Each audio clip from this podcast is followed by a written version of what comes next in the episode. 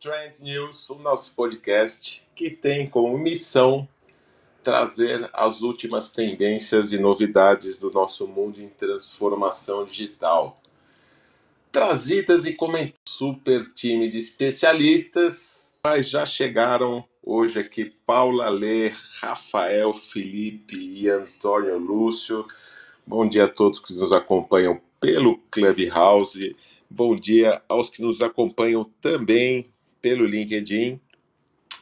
E eu começo dando um bom dia verde e amarelo, né? Eu acho que está todo mundo feliz com a nossa seleção, queira ou não, é, apesar das instabilidades políticas no nosso país, a cada quatro anos uma Copa do Mundo sempre faz bem para o nosso coração, para nossas mentes.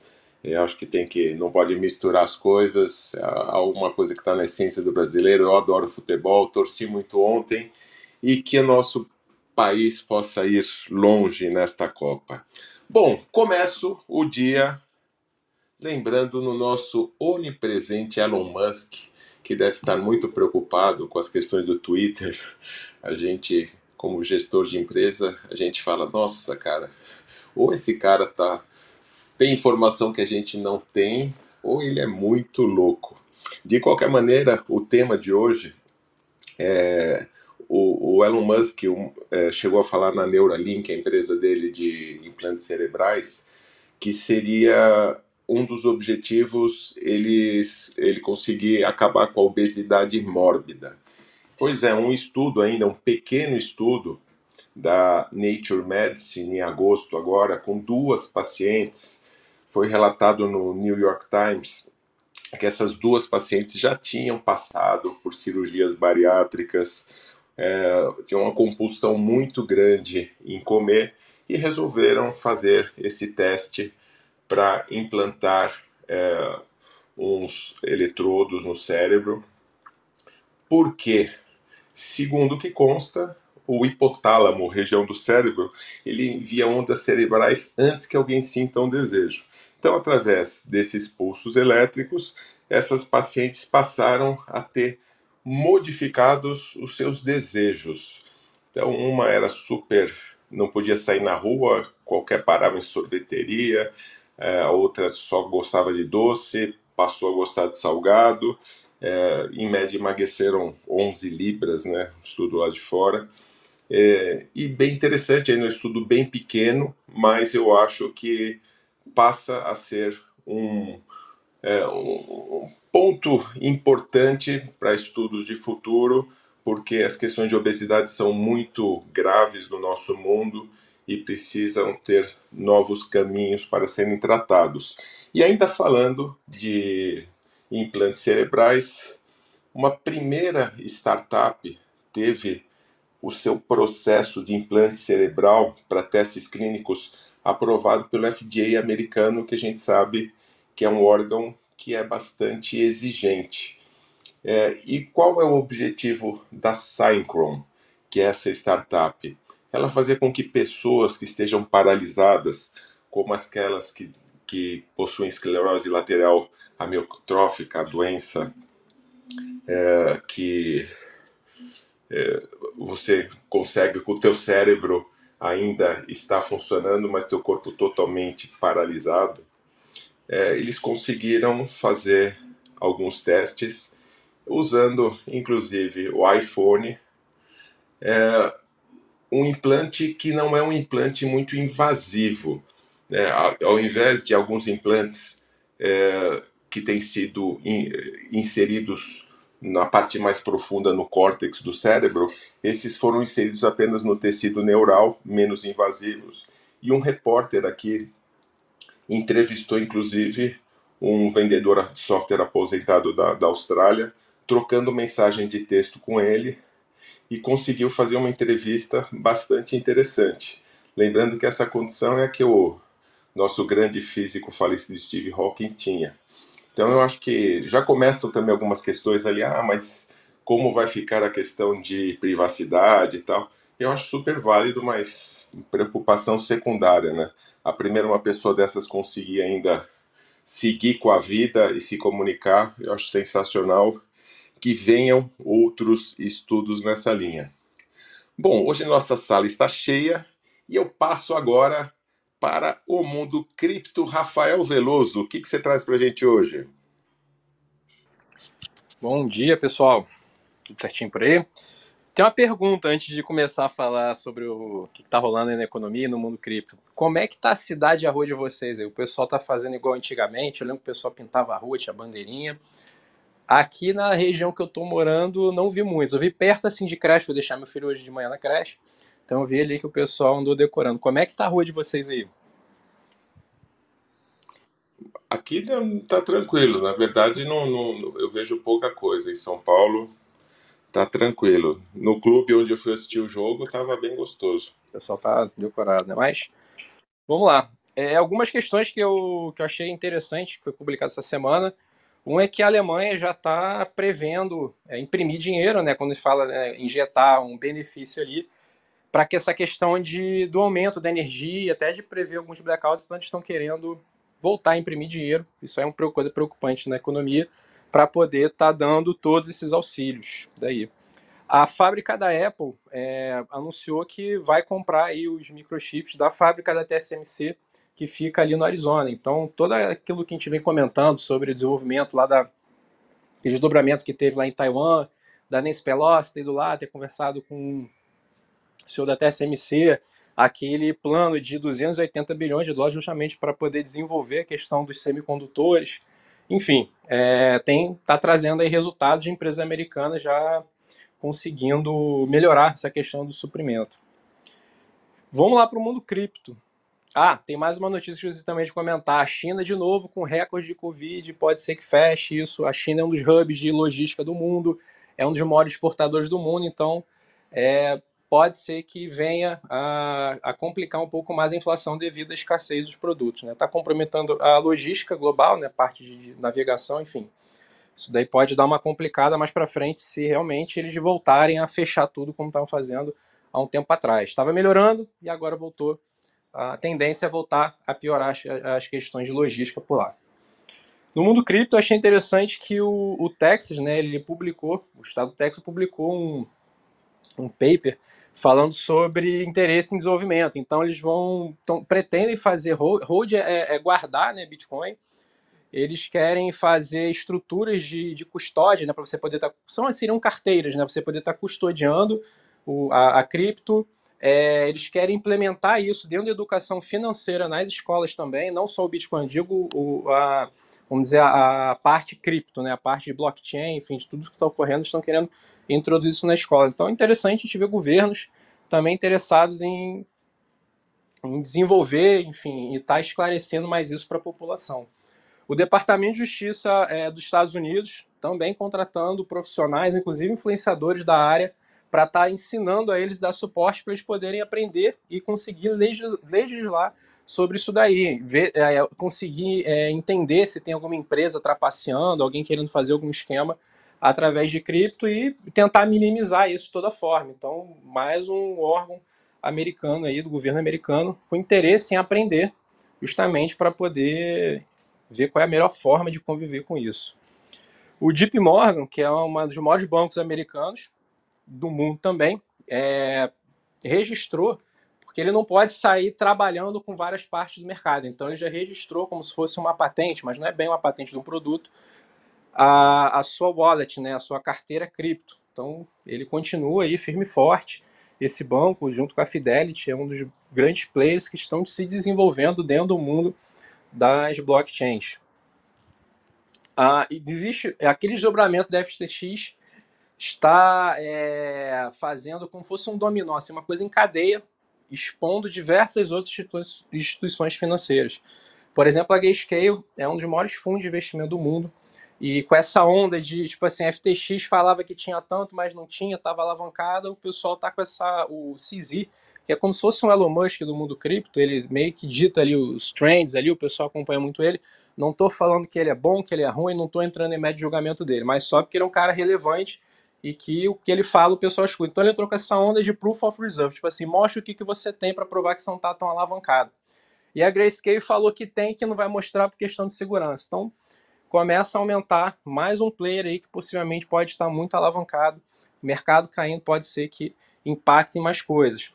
Outra grande player aí que é mais que atende mais institucional que a Gênesis também está rolada com diversas coisas, né? Então tomou um calote aí da AAA, da quando ela, ela quebrou, enfim, a FTX também ela tinha ela tinha emprestado grana para a corretora e tinha tomado como garantia de empréstimos a, o token deles, a FTX, que é aquele token que caiu, ou seja, estavam imprimindo dinheiro e estavam pagando ali ou dando deixando como garantia. Enfim, vamos acompanhar o que, que vai ocorrer no, na macroeconomia cripto e global. E fico por aqui devolvo para vocês. Muito bem, Rafa, mundo cripto em polvorosa. Vou passar para o mundo agro, que está mais tranquilo, né? Bom dia, Jana. O que, que você traz para a gente hoje? Bom dia, queridos. Ai, quem dera, Renato, se tivesse tudo tranquilo. Ah, mas mais que o mundo cripto tá, não tá, Jana? Ah, movimentado desse jeito aí, não tem jeito, né? A gente deixa pro cripto mesmo. Boa, tudo é questão de referência, né, minha querida? Não é? Tudo na vida é referência. Boa. Meu querido, muito bom estar aqui de novo com vocês. Estava um pouco sumida, mas é sempre uma satisfação estar aqui com vocês nos Trends News, assim, adoro. É, trazer agora um pouquinho de novidade do mundo agro. É, essa semana, é, logo logo vou disponibilizar aí para vocês, foi lançado um, um estudo bem completo, na verdade, é o maior estudo assim de levantamento de startups do agro brasileiro, que é o Radar Agtech. Foi lançado quarta-feira aqui em São Paulo, estou até aqui em São Paulo. É, o Radar Agtech, ele é um é a principal fonte de informação para quem quer conhecer um pouco do panorama das empresas de base tecnológica do, do agro, né? As startups a gente chama de agtechs, né? Ou agtechs, então startups ligadas ao agro. E foi um estudo que ele, ele traz dados sobre perfil, é, segmento, área de atuação, a localização das agtechs no Brasil, quais são os investidores, né? Em quais em quais segmentação dentro das agtechs está tendo maior investimento, então a gente tem aí as ag fintechs, as foodtechs, as climatechs, né? Então traz um panorama aí bem interessante. É, também segmenta as startups aí em três grandes categorias, então antes da fazenda, dentro da fazenda e depois da fazenda, é, ou antes da porteira, dentro da porteira e depois da porteira, que a gente costuma falar e traz um destaque especial aí para as, startups depois da fazenda, né, depois da porteira, que receberam aí no último ano um aporte de mais de 85% a mais né, no valor de investimentos em relação a 2020. É um estudo bem interessante que ele vem, feito, vem sendo feito desde 2019, então vale a pena dar uma lida, ver essa evolução das startups do agro aí é, nos últimos anos. A gente pulou aí de 1.574 para 1.703 startups de 2021 para 2022, com uma maior predominância aí, 44% nas startups é, voltadas aí para antes da porteira, né? Desculpa, depois da porteira, então alimentos inovadores, novas tendências alimentares, então teve um aumento aí grande nessa área. E que eu achei bem interessante, que, que é, vale a pena dar uma olhada, tem dois capítulos é, diferentes, né, que foi feito no estudo desse ano, que um traz luz sobre o, o protagonismo do Brasil dentro do ecossistema de inovação do agro no contexto da América Latina, e também sobre o protagonismo feminino né, nesse, nesse, nesse empreendedorismo aí agtech. É, é, um dado interessante assim é que de 2019 para 2022 teve um aumento aí de 100% no índice de venture capital é, investindo em startups é, que possuem na sua coordenação mulheres, né? Apesar disso já ter crescido em relação aos últimos anos, assim, 100% aumento considerável mas é, ainda está subrepresentado né, pela, pela ação das mulheres no agro, nos empreendimentos rurais. Né? É, um levantamento interessante aí é que menos de 30% das startups do agro estão sob o comando de mulheres, né? E, e isso se concentra geralmente em depois da fazenda, então mulheres muito é, empreendedorismo feminino no agro muito voltado aí para food techs ou, ou outras áreas aí depois da fazenda.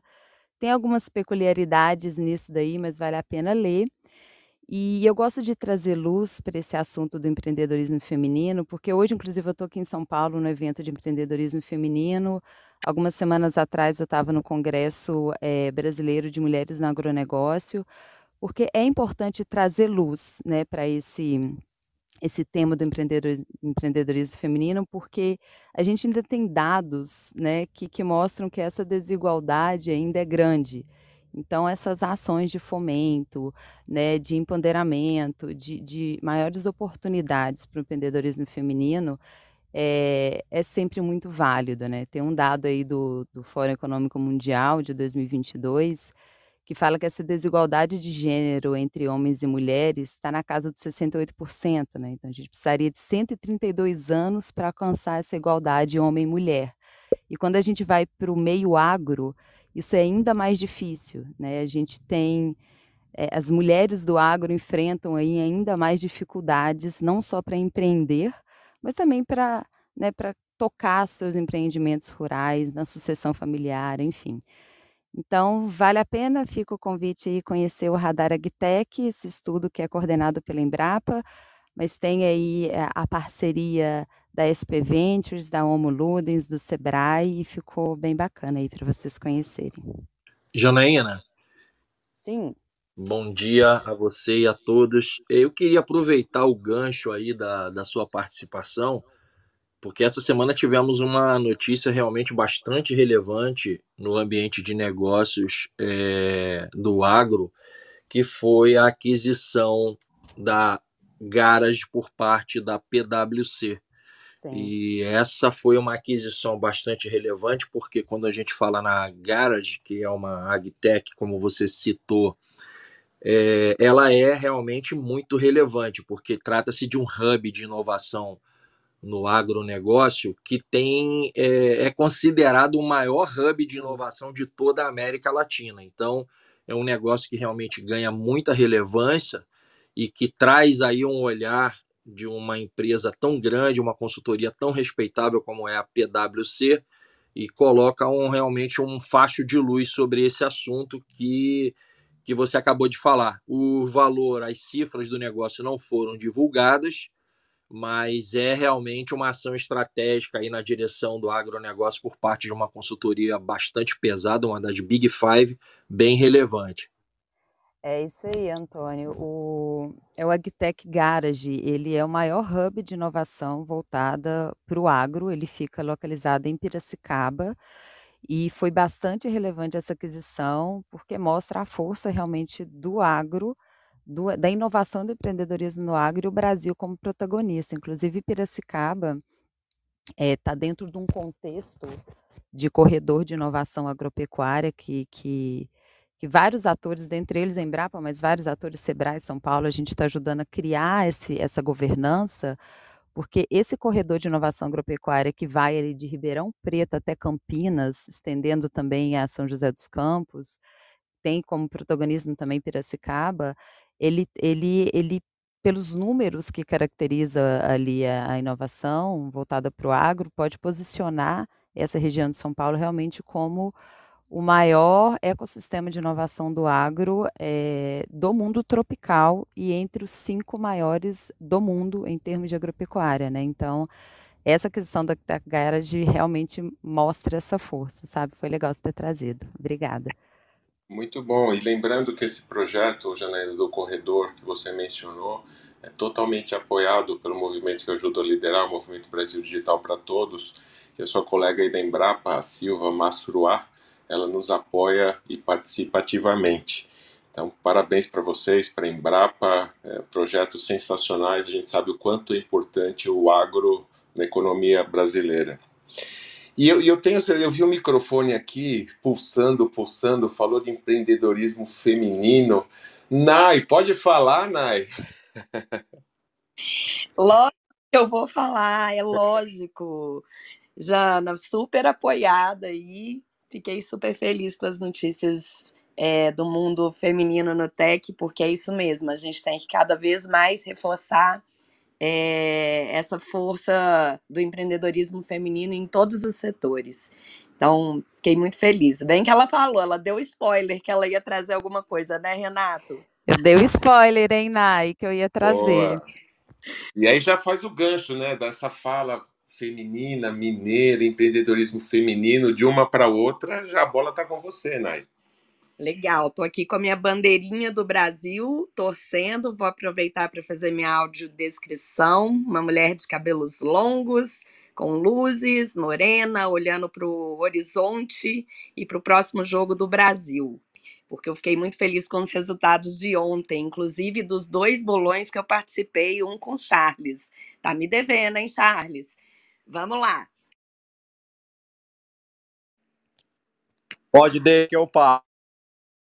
Tá bom. Tá picando um pouquinho teu, teu, teu, é, tua internet.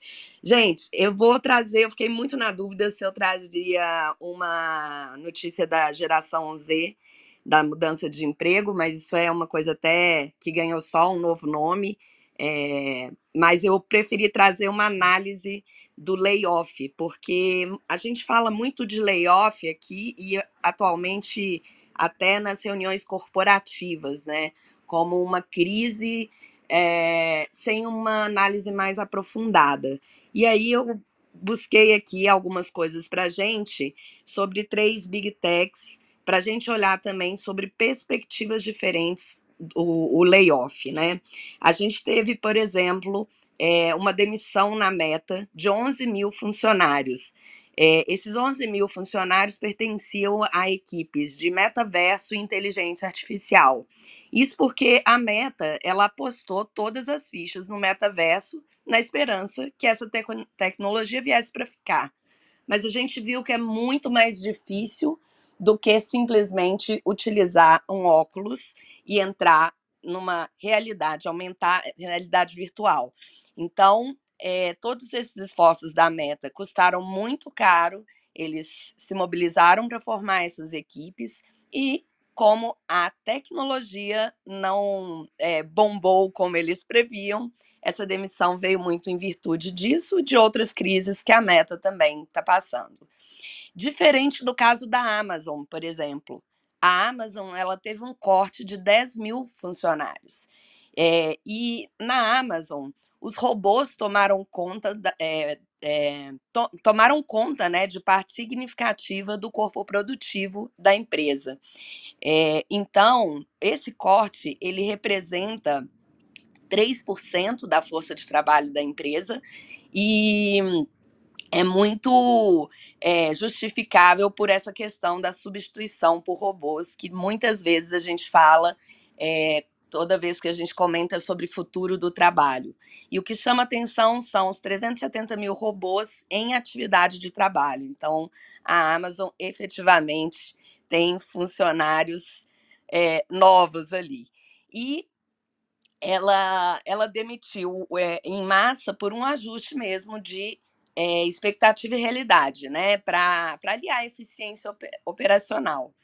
É, a Meta, ela trocou a equipe, então, por conta de uma crise na empresa, e a gente tem o Twitter também, né? O Twitter já é outro caso, que é o caso é, que a gente sempre comenta aqui, dessa nova chegada do Elon, e que colocou ali uma nova política na empresa das pessoas trabalharem ali se quiserem é, e por prazos é, às vezes até fora do comum. Né? Então, acho importante a gente trazer as notícias de layoff sempre, mas acho importante também a gente fazer essas avaliações, porque não necessariamente pode estar ligado a uma crise financeira da empresa, mas a ajustes operacionais, como é o caso, por exemplo, da Amazon, é, né, com essa questão dos robôs. Tá Ô, bom? Nai, eu queria aproveitar o gancho aí, porque frequentemente eu cito a Amazon pelo fato de, ela estar, obviamente, na esfera da minha atuação como especialista em varejo, mas eu quero fazer aí uma, um parêntese. É, eu considero, não só eu, né? as autoridades federais americanas consideram também a Amazon um péssimo empregador. Ela está sendo, inclusive, investigada pelos órgãos de regulação federal do trabalho lá nos Estados Unidos. Práticas abusivas como o impedimento da sindicalização dos seus trabalhadores, etc. Então, a, a recentemente, é, inclusive foi, acho que na terça-feira dessa semana, um juiz federal é, decretou em uma sentença uh, que a Amazon é, realmente revisse alguma de suas algumas de suas práticas trabalhistas. E lá na Europa teve uma eleição dos cinco piores empregadores em segundo lugar, Jeff Bezos. Então é só vamos trazer por radar aí que a Amazon é um é um assim lamentável caso de desrespeito aos, aos direitos trabalhistas das pessoas e que demite é, é, realmente muitas vezes até para impedir que o, os próprios funcionários possam se organizar em busca de melhores condições de trabalho. Ok, maravilha.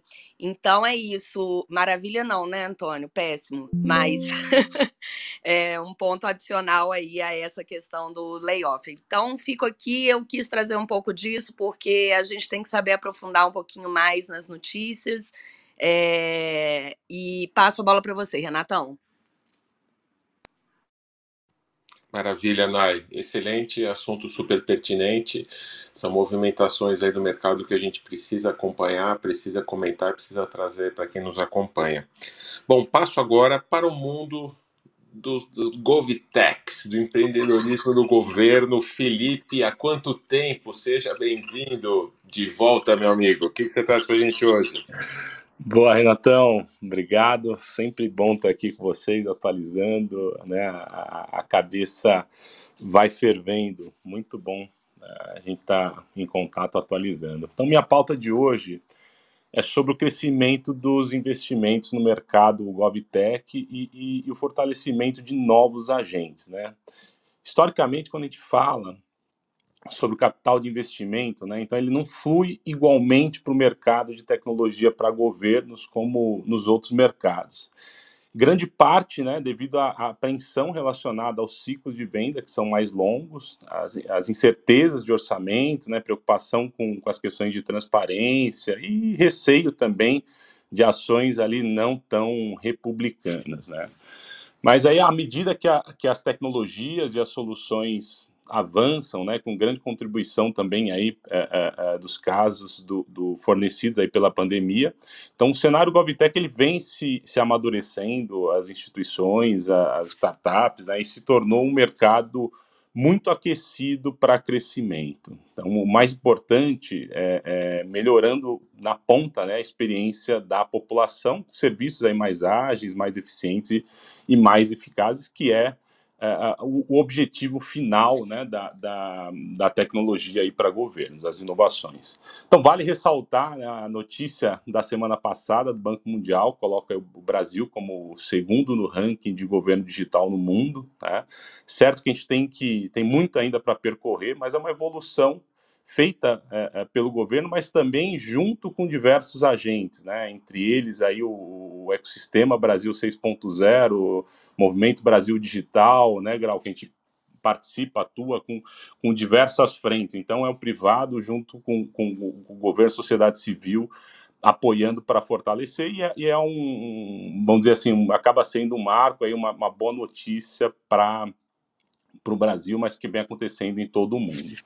Então, esse movimento GovTech ele vem apresentando aí níveis recordes de, de superávit, desculpa, orçamentário em todo o mundo, né? Seja de financiamento federal, estadual, municipal, desenvolvimento também de inovações próprias, mas também trabalhando com processo de inovação aberta, né? então criando oportunidades para o setor privado impulsionar o desenvolvimento de soluções para governo, uh, no que alguns né, consideram aí um, um mercado à, à prova de recessão. Então, a gente vê cada vez mais surgindo startups focadas nesse, nesse segmento, então grande parte pessoas que já trabalharam dentro, ou mesmo pessoas que, que têm aí a pretensão de gerar um impacto positivo.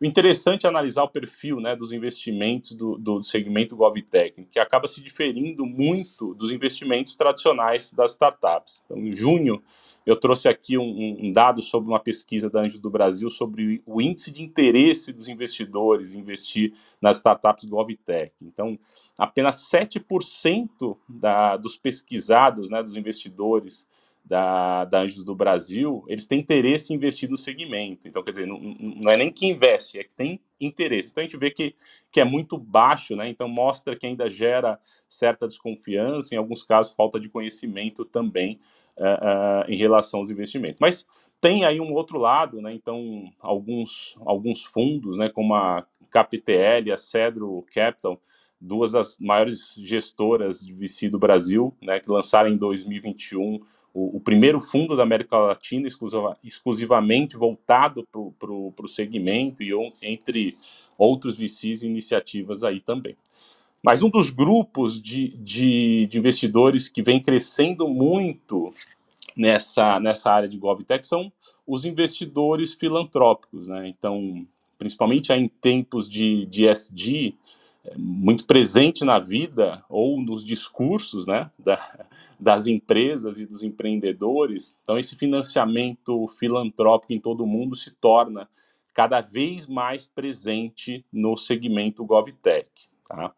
Então, a gente, sabe né, os, os, grandes problemas complexos mundiais, aí como fome, moradia, inclusão produtiva, social da população, só pode ser resolvido de forma sistêmica e com a participação de diversos atores do, do, do ecossistema. Né? Então, aproximando cada vez mais a, as pautas de negócios sociais, negócios de, de impacto social e, e, e ambiental, as pautas GovTech. Então, a gente vai ouvir cada vez mais essas, essas frentes é, gerando convergência para que a gente tenha resultados efetivos. Né? Então, mesmo com, com, com, as venture capitals, uh, os private equities, uh, uh, os investidores eles vêm injetando dinheiro na, na indústria de tecnologia de governos, né? É, tanto filantrópicos, fundações, organizações sem fins lucrativos. E o scope ele vai muito além né, apenas do aporte financeiro. Então, é, esses grupos, né, esses agentes vêm com muita parte de mentoria, conexões, né, compartilhando know-how, utilizando também influência, né, credibilidade para abrir portas e fazer as conexões relevantes com que façam com que essa participação se torne ainda mais valiosa e, e, e concreta na resolução de problemas. Né? Então, um exemplo recente aí de atividade nos Estados Unidos vem da, da Schmidt Futures, né? É um grupo de, de filantrópico dirigido pelo Eric Schmidt, que é CEO do, do, do Google e a, e a sua esposa. Né? Então, a organização, ela juntamente aí com outras, investiu aí 13 milhões para financiar o que chamam de, de, de Social Safety Net Product Studio, né, tem 12 grupos construindo ferramentas escaláveis e projetadas para para ampliar o acesso a benefícios sociais. Né? Então, no Brasil, dentre outras, a gente tem aí o caso da, da Gerando Falcões, né, que é uma organização de desenvolvimento social sem fins lucrativos, que atua em rede para combater a desigualdade nas favelas. Né? Eles citam que a ideia é colocar a, a, a favela no museu e eles vêm desenvolvendo ações de, de captação de recursos, tanto de, de filantrópicos como grandes empresas, fundações, para atacar esse, esse problema, né? Então, e vem fortalecimento cada vez mais, fortalecendo, né, a, a integração com os governos locais para a execução na ponta. Então, trazendo junto também as startups e soluções inovadoras para a resolução desse problema. E é, a gente vai ver cada vez mais esse tipo de iniciativas é, integradas surgindo em todo o mundo, e, e, e o Brasil está muito é, bem se fortalecendo cada vez mais, né? O que, o que nos traz é um pouco de, de luz no, no fim do túnel, né? E um dos grandes pontos fundamentais aí que eu considero para que isso cresça de forma sustentável é o G, né, do, o D do, do ESG, que é a questão da governança, né? Então, quer dizer, para trazer é, cada vez mais transparência a todos os envolvidos, para que também estimule cada vez mais a, a sociedade civil e, e, empresas a participarem com, com, com a geração de, de métricas claras de avaliação e evolução e evolução né, das, das ações e a, a, prestação de contas do impacto gerado para que as ações tenham é, resultados concretos e a gente, que a gente possa ver aí um, um, um, cenário cada vez mais igual, desenvolvimento social, econômico e, e, e ambiental sendo praticados de forma efetiva. É isso aí, Grau. Volto para você. Valeu. Excelente, Felipe. Muito importante sempre a participação da sociedade civil. A gente tem que ser protagonista das ações do nosso país. E isso é o que o nosso movimento que nasceu como 5, Brasil 5.0 por causa da sociedade 5.0 no Japão, depois foi para 6 por causa do ESG e agora de uma maneira perene o nome definitivo é Brasil Digital para Todos, o site é .org.br, vale a pena citar e orgulho do nosso país ter o, o segundo maior, melhor governo digital do mundo. Agora, abra sua gaveta, Leo Errara! Tudo bem bom, por aí, meu amigo? Bom dia a todos, bom dia a todas, tudo bem, Renato? Pô, tanta informação bacana aqui no dia de hoje. É, eu quero pegar alguns ganchos aqui, né? É, a Nai falou um pouquinho dos layoffs, então eu queria dar uma atualizada aqui também nos layoffs. Teve é, duas notícias essa semana. É, a primeira delas, layoff da Remessa Online, né, uma fintech que foi, inclusive, uh, uh, adquirida pelo eBanks e teve, é, de acordo com, com, a, com, as fontes, né, foram 20% do quadro total da, da remessa online que foram demitidas, tá? É, e lembrar também que a eBanks, é, ela, né, que adquiriu a remessa online, ela teve também um corte em junho, quando cortou também 20% do seu quadro, tá? É, vou colocar também aqui no, no, nosso, nosso chat e no nosso grupo de WhatsApp também lembrar, né, Renata, que a gente tem um grupo uh, da, do Trends News. Eu vou colocar também a planilha, né, que tem os LinkedIns dos ex-funcionários da remessa online. É, ontem. Boa, olha aí, o nosso grupo, lembrando a galera aí que tá apinado aqui no Clubhouse, ali em cima é só clicar, entra na comunidade do Trends News. Boa.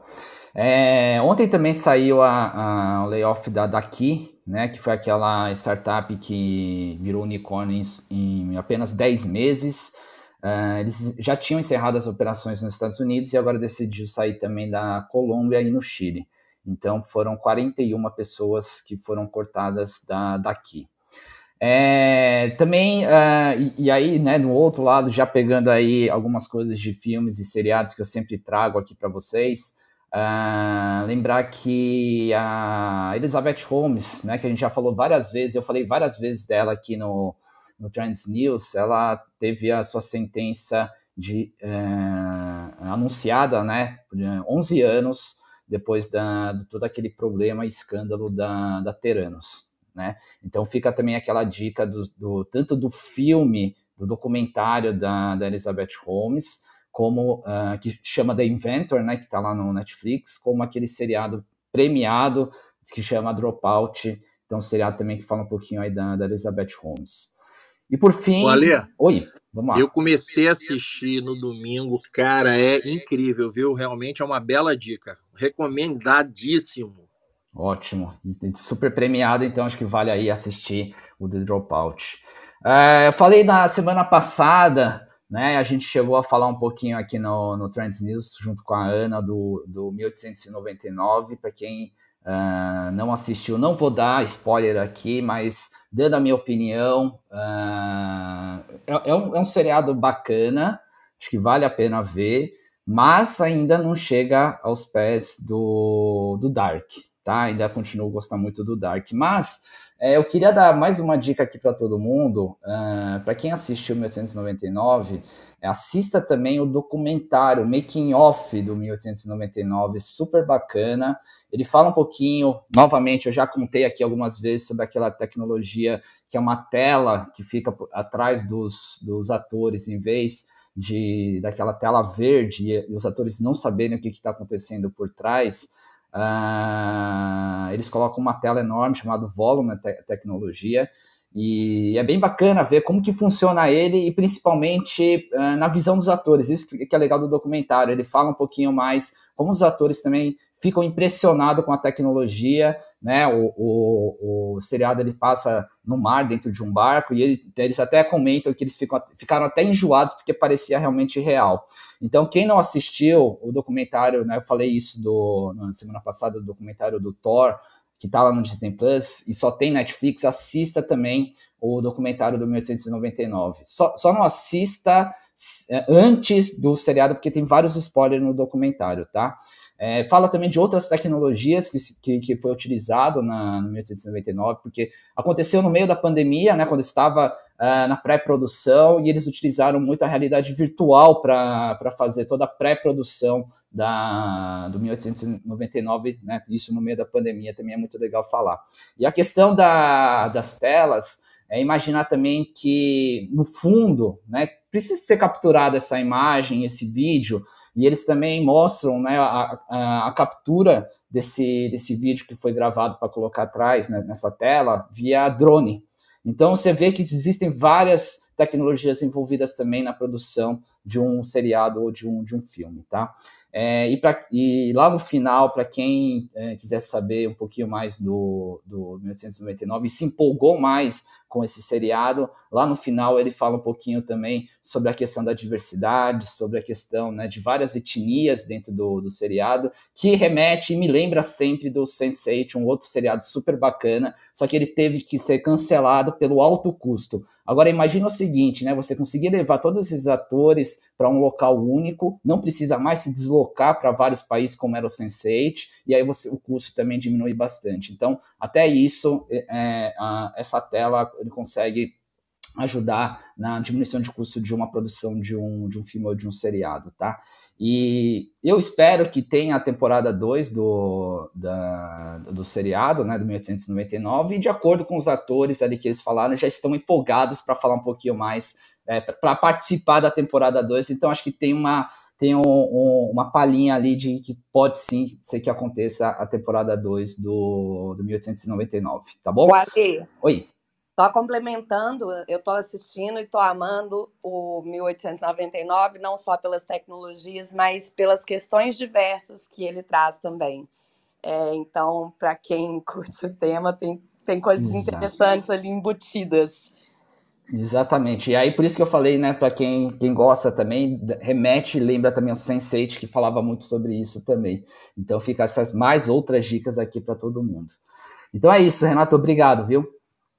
Excelente, Ale. Eu adorei. Acabei ontem o 1899, é muito legal também. E, e, vários insights interessantes, como a Nai falou. Um deles é cada um falar na sua língua e todos conversando. Ora se entendem, ora não se entendem. Engraçado. Bom, é, passo agora para Antônio Lúcio do Mundo do Varejo, além dos comentários super pertinentes que já foram feitos. Meu amigo Antônio, o que, que você traz para a gente hoje? Bom dia, Renato. Bom dia, Trenders, meus colegas co-hosts. É sempre um prazer estar aqui com vocês. Eu estou assistindo aqui agora o clássico enquanto falo com vocês pela tela do escritório. O clássico interplanetário País de Gales e Irã com empolgante 0 a 0 E aproveito, Renato, que você já deu um gancho na tua carta do especialista para falar um pouquinho sobre essa questão da inteligência artificial do impedimento semiautomático, que foi lançado pela FIFA nessa Copa, muito interessante que se utilizando de 12 câmeras é, e também um sensor no centro da bola, é possível é, determinar é, um cruzamento de informações é, trabalhadas por essa inteligência artificial, é, explorando 29 pontos do corpo do atleta e podendo automaticamente dizer lá para o pessoal do VAR se foi impedimento ou não. Então, um grande avanço, muito legal e impossível a gente não registrar. Bom, a notícia que eu trago do varejo hoje é uma notícia realmente que está convergente com o nosso ambiente de negócios atual. As preocupações com o meio ambiente têm sido crescentes. A agenda ESG é algo que está colocado de maneira irreversível para as organizações e o crescimento do e-commerce ele trouxe um problema adicional que é como vamos tratar as embalagens, né, de, de, com toda essa movimentação que temos tido no crescimento dos negócios no ambiente é, é, da web. E a gente percebe, é, conhecendo um pouco o ambiente de negócios do varejo, um crescimento realmente exponencial de startups que vem tratando da questão das embalagens é, saindo um pouco daquela questão trivial que é a, a logística reversa. Muitas startups iniciaram suas operações trabalhando com o retorno das embalagens para a empresa vendedora, mas isso se transformou, obviamente, muito rapidamente em uma ação extremamente antieconômica que piora as margens e, e, não traz realmente nenhum ganho, porque ainda dá um trabalho ao cliente, né? Estabelece aí uma zona de atrito. Então, várias startups têm trabalhado. Queria colocar essa tendência aqui na pauta para que vocês possam se aprofundar um pouco mais. A notícia vai ser postada no nosso grupo e aqui no chat.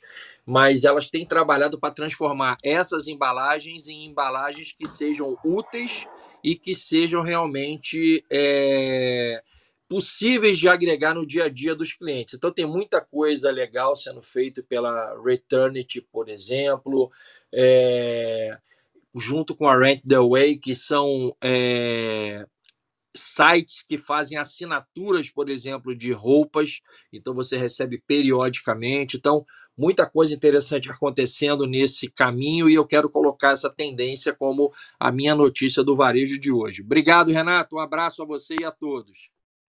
Muito obrigado, amigo Antônio Lúcio. É, e vamos agora diretamente do mundo dos games e da inovação, meu parceiraço de Web Summit, Charlie Schweitzer. O que, que você traz pra gente hoje?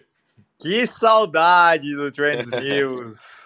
Infelizmente não conseguia entrar diretamente de Portugal por uma limitação aí do número do chip que ele não reconhecia, já que eu acabei trocando por um chip local lá. Mas enfim, estou de volta aqui ao Trends News e a notícia dos, do mundo dos games. Então, eu vou começar com a parceria entre Sony e Honda. É, a Sony e a Honda estão comprometidas em desenvolver né, um carro elétrico autônomo e a Sony está dizendo mesmo que deve incorporar a esse carro autônomo um PlayStation 5. Então a gente tem visto vários movimentos, né, de Tesla, etc, criando novos entretenimentos a bordo dos carros e a Sony vem pesado aí com a questão dos games, né, dentro dos carros.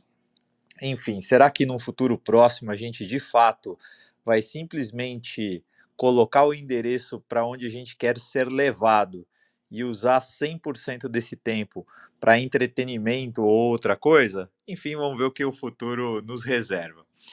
É, uma outra informação que eu achei super interessante, super relevante, né? Na verdade, aí mais uma vez, né, o mundo dos games é, entrando nas cortes judiciais. Normalmente o que a gente vê é a previsão orçamentária para o desenvolvimento, né, de uh, softwares, de jogos, de projetos, etc. E o que dizer de 360 milhões de dólares que foram usados para o projeto não ser desenvolvido? E é justamente sobre isso que existe um processo agora tramitando na justiça, é, onde a Epic alega que o Google pagou 360 milhões de dólares para a Activision não lançar a sua própria é, store uh, de jogos. Então, será que a Google previu lá um orçamentinho né, de 360 milhões de dólares para um concorrente, um potencial concorrente não, não lançar sua própria App Store? Enfim, fica interessante da gente acompanhar mais esse processo. E aí, é, por fim, eu acho eh, a gente vem discutindo né, sobre as questões de inteligência artificial. Aliás, isso foi pauta muito forte ali dentro é, do Web Summit essa última notícia aqui me parece ser interessante da gente acompanhar, né? A Ubisoft e a Riot Games estão desenvolvendo uma inteligência artificial para fazer a moderação dos chats dos seus jogos online multiplayer. Então, não é de hoje que a gente sabe, né, que uh, diversos chats online, né, de jogos contém ali uh, muito palavrão, muita discriminação, muito, enfim, o que o que vocês imaginarem, né? O, é, é, acaba se tornando até um universo um pouco tóxico em alguns momentos. Enfim, eles estão criando de fato uma inteligência artificial para fazer a moderação desses chats. E isso vai ser colocado em teste e eles vão publicar o resultado disso, não importa qual seja, dentro dos próximos seis meses. Então, vale a pena acompanhar, até porque isso pode depois setar um padrão para todas as outras indústrias. E é isso, Renato. Devolvo a palavra para você, meu grande companheiro de aventuras em Portugal. Tá de volta aí o Trends News com você. Maravilha, meu amigo Charles Schweitzer. Agora, a nossa estreante oficialmente como membro do de co-host do Trend News, Paulinha diretamente do mundo da economia da paixão. Seja muito bem-vinda. O que, você traz para a gente hoje? Ah, que delícia! Bom dia, bom dia, pessoal. Bom dia, Brasil. Boa tarde, Áustria, né? Rafa, por sinal, ó, aqui tá uma tristeza, viu? Até porque a Áustria não tá na Copa, então só tem a gente gritando verde e amarelo aqui com muito orgulho e com muito amor. Mas vamos nessa, pessoal. Nossa, que delícia estar tá aqui. Mais uma vez agradeço aí pela receptividade, Renato e todos que estão aqui. É, dá vontade da gente ficar trocando aqui só em cima do que já foi colocado, né? E, e, sair cruzando tudo, porque, nossa, muita coisa interessante, muita coisa rica. Adorei o papo aí das mulheres, eu acredito muito aí na era digital, exponencializando né, os valores do feminino. E, e Nai, acho que até uma, uma questãozinha que você comentou aí, dessa história toda de demissões em massa, as novas nomenclaturas, né? Para as grandes resignações. Eu cheguei a fazer um post hoje mais cedo sobre o job hoping ali no LinkedIn, porque tem muito link com a economia da paixão, meu eixo central que eu trouxe aí com maior detalhe na semana passada. Mas vamos nessa, gente. Olha só, o que eu queria compartilhar aqui numa estreia com vocês não é exatamente uma notícia, talvez vá decepcionar aí alguns, mas minimamente provocar outros aqui na minha vibe de enxergar insight estratégico em onda do mar. Então, é, eu acho que tem uma coisa muito legal, né, do, do mundo da inovação, que é essa possibilidade da gente cruzar o tempo inteiro, né? Isso diz muito sobre a própria cultura da economia da paixão. Então a gente cruza conhecimento, cruza área de, de conhecimento, veículo, formato de comunicação, enfim. Nos projetos que eu desenvolvo, o que eu mais amo, assim, é aquele momento onde eu consigo fazer dialogar um artigo científico daqueles mega complexos, né, que a gente tem dificuldade de digerir, com um episódio, por exemplo, de um Big Brother. Né? Porque aí eu acho que a gente começa a falar de inovação, que no final das contas é inteligência prática, né? É, é inteligência aplicada.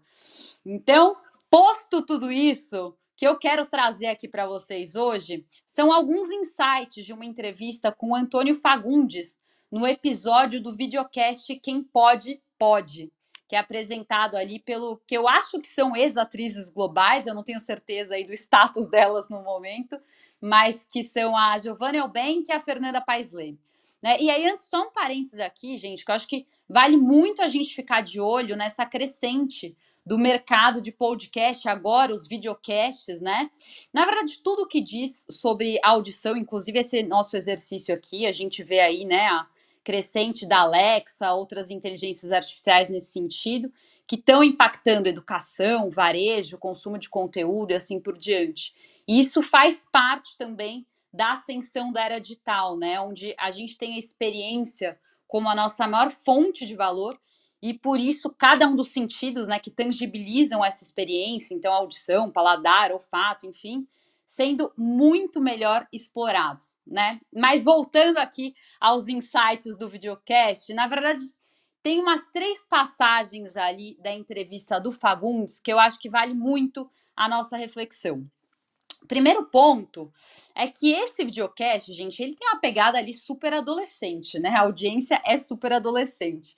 E o Fagundes era tipo o crush da minha avó, né? E aí não teria menor cabimento, né? De repente, dele estar tá num ambiente desse, enfim. E as meninas entrevistando ali começam questionando ele justamente nesse ponto, né? Então, putz, cara, por que, que você aceitou nosso convite para estar tá aqui? E aí ele jogou ali a resposta de milhões, né? Que em um resumão diz muito sobre a gente olhar para todas as formas de diversidade, inclusive de idade, né? Idade, ritmos, tem uma série de diversidades que a gente ainda está negligenciando e que a gente precisa trazer mais para o palco. O segundo ponto que ele trouxe ali é que nessa mesma resposta, na verdade, ele falou muito da importância dele como artista frequentar e explorar os diferentes canais, né? Então, redes sociais, YouTube, teatro, é, TV, rádio, enfim, tudo que ele opera aí. E essa multicanalidade, né, dele aí como marca, faz dele uma plataforma. Né? Então, uma marca hoje como plataforma, ela pode ser e ela pode estar onde ela quiser né? E isso é muito mais rentável. Ele não depende aí de uma rede Globo, por exemplo. E o terceiro ponto, até justificando um pouquinho, né, do sucesso dele como marca, plataforma, ele contou que durante muito tempo, antes de, de começar uma peça de teatro, ele ficava uma meia horinha ali na bilheteria do teatro para observar o, o público, né, que estava chegando para o teatro e adaptar a performance dele em função dessa observação. E eu falei, gente, Fagundes aqui dando aula de inovação small data, né? Porque é isso, né, gente? É sobre isso. Todas as novas jornadas laboratoriais, né, que colocam o consumidor num papel mais ativo e participativo, justamente partem desse princípio, né? Enfim, gente, foram vários os insights aí é, que Fagundes trouxe. Eu acho que é muito importante a gente olhar para lugares menos óbvios para a gente buscar insight e cruzar com todas as nossas outras fontes de estudo. E foi um pouquinho do que eu quis trazer para vocês hoje. Um beijo aqui, super obrigada. Excelente contribuição, Paulinha. E lembrando, sigam as redes de Charles Schweitzer o nosso Antônio Fagundes, que foi acompanhado por uma equipe de reportagem um dia dele no Banco Carrefour. Inclusive, ele lembrou do nosso Trends News, agradeço bastante. Vale a pena porque ele estava lá se passando por um picker também na loja para entender como é que era a jornada do usuário. Então, acessem as redes do Charles, adorei a reportagem. E fechamos hoje com Aninha minha musa polímata, o que você traz para a gente hoje? Bom dia! Correria, três minutinhos. Bom dia a todos. Bom dia, bom dia a todos. Breve audiodescrição, mulher branca, cabeça raspada, é, foto branco e preto, olhando para vocês. É, bom, dentro da minha pegada, multiplicidade de conhecimentos, polimatia, troca de, de, de conhecimentos e cruzamento entre, entre várias disciplinas. Duas coisas. Primeiro, eu vou deixar já é, pré-avisado aqui para a galera. Eu estou montando um seminário sobre ética em inteligência artificial por causa das pesquisas que eu estou organizando para um, um, baita de um instituto é, de, de pesquisa é, em ciência, inovação e inteligência artificial de Brasília. A gente está num projeto muito gigante. E aí eu estou montando um material que não vai ser fácil de digerir, mas eu acho que quem está interessado no tema deveria é, é, é, ficar com o flag levantado. Então, da minha parte, como, como gestora da área de pesquisas é, e num eixo cross multidisciplinar, eu juntei cientistas de dados, mestres em educação, psicólogos e alguns outros monstros lá de Brasília, e tá saindo. Opa! Gol do País de Gales, galera. Não, gol do Irã, perdão. Eu tô aqui falando com vocês, mas o Irã tá 1 a 0 Vamos lá. Então, só, só para falar é, que, que vai, vai vir coisa boa, vai vir coisa densa, vai vir coisa interessante aí, e depois que o seminário estiver pronto, é, eu vou disponibilizar ele é, sem custo nenhum para a galera. Então, fiquem espertos, porque eu acho que tem coisa legal aí. E eu queria hum, a, amarrar a sala dizendo, trazendo é, em um minutinho, é, aí, falando sobre economia da lua vindoura. Né? O que, que acontece? Quais são os grandes drives de desenvolvimento é, de saltos é, tecnológicos ou, ou, ou, ou da, da, sociedade em termos é, de longo prazo? São normalmente aqueles drivados por questões mais amplas, que podem estar ligadas à economia da guerra e da defesa, podem estar ligadas a questões de infraestrutura, e são normalmente esses grandes saltos que depois derivam em micro, em micro inovações, que é muito do que a gente fala aqui. E o que, que, que, é importante lembrar disso? A gente está vivendo aparentemente um, um, uma barriga né, dentro da, dos saltos ou dentro do desenvolvimento da inovação. Muitas vezes a gente acha que está meio esgotado, que não tem muito o que falar, que não tem muito para ir, mas subterraneamente a gente tem grandes correntes acontecendo. E eu vou cruzar isso, inclusive, com o que o Ale Uehara falou. O Ale falou da, de 1899, né? Desde o ano passado, a gente já vem estudando, para quem trabalha com o metaverso, a gente já vem estudando quais seriam os gaps necessários para a implementação da real imersividade, né? E sem sombra de dúvida, é, a gente tem aí questões tecnológicas. Mas essas questões tecnológicas, elas não vão ser resolvidas por necessidade de negócio. Esqueçam. Nunca é o negócio que driva a coisa. O que driva é normalmente a arte, a guerra e a infraestrutura associada a isso, né? Então, um, uma série como 1899, ela tinha necessidade de fazer é, um, dar um novo salto em termos de entrega de possibilidades não só da imersão é, do artista é, para reduzir recurso, né, mas efetivamente tirar o, o chroma key como algo, né, a tela verde de fundo, como algo que tira do artista a possibilidade de estar vivenciando isso, né? Então, obviamente, é, a tecnologia desenvolvida para 1899, que na verdade já tinha começado a ser explorada em Mandalorian, ela é importante sim para redução de custos, mas o grande salto dela é permitir com que o artista literalmente vivencie isso, né? Então, quando a gente fala de tecnologia é, e a gente tem um drive de business, a gente não pode esquecer que business é consequência e nunca causa, né? E aí, para fechar, a economia da Lua. É, a gente está vivendo né, um momento de crescimento global econômico desacelerado e a exploração do espaço da Lua vai se tornar uma fonte de ignição para novos empregos e para novos empreendimentos, né? Então, a Artemis 1 foi lançado na semana passada e vocês já têm, vocês já se observa no mercado cerca de 40 empresas que estão desenvolvendo é, é, tecnologia pesadíssima de infraestrutura para permitir o quê? Para permitir a exploração econômica da Lua não mais é, setada única exclusivamente no transporte de carga, que é sim o primeiro momento, e aí a gente vai ver um drive logístico na coisa, mas efetivamente na fixação é, do homem na Lua. Em 2025, entre 2025 e 2030, a NASA quer retomar os voos tripulados, é, colocar de novo o homem na Lua e efetivamente tentar estabelecer algumas bases lá, né? E aí muita gente fala: ah, mas a gente tem tanta coisa para resolver na Terra? Tem. Mas o que a gente tem na Terra hoje para resolver é suficiente, ou em matéria de tecnologia, para a gente resolver os grandes problemas? Duvido. E tem mais um ponto interessante dentro da minha pegada polímata de misturar disciplinas e insights. É, vamos observar profundas discussões políticas a respeito de que tipo de modelo societário a gente vai ter em breve é, na Lua.